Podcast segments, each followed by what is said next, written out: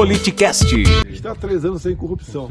Dizer, não teve nenhuma denúncia de corrupção. E a Polícia Federal abriu inquérito para investigar o chefe da Secretaria de Comunicação, Fábio Weingarten, teria escondido da presidência ser o dono de empresas pagas pelo governo. O ministro Ricardo Salles e o Ministério do Meio Ambiente são investigados pela Polícia Federal por suspeita de envolvimento em um esquema ilegal de venda de madeira para o exterior. A Polícia Federal afirmou em documento ao Supremo Tribunal Federal que vê fortes indícios de que o ministro do Meio Ambiente, Ricardo Salles, esteja envolvido em um grave esquema de facilitação ao contrabando de produtos florestais. E a Polícia Federal pediu ao Supremo Tribunal Federal autorização para investigar suspeitas de irregularidades no pagamento das emendas de relator, conhecidas como orçamento secreto.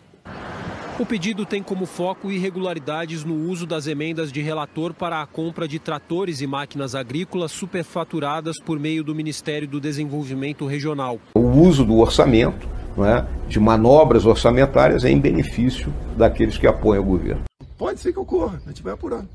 E o presidente Jair Bolsonaro exonerou Maurício Valeixo, do comando, do comando da Polícia Federal, durante a madrugada. O novo diretor da Polícia Federal, delegado Rolando de Souza, anunciou a troca do superintendente da PF no Rio de Janeiro, área que interessa a Bolsonaro e aos filhos. Pode ser que ocorra, a gente vai apurar.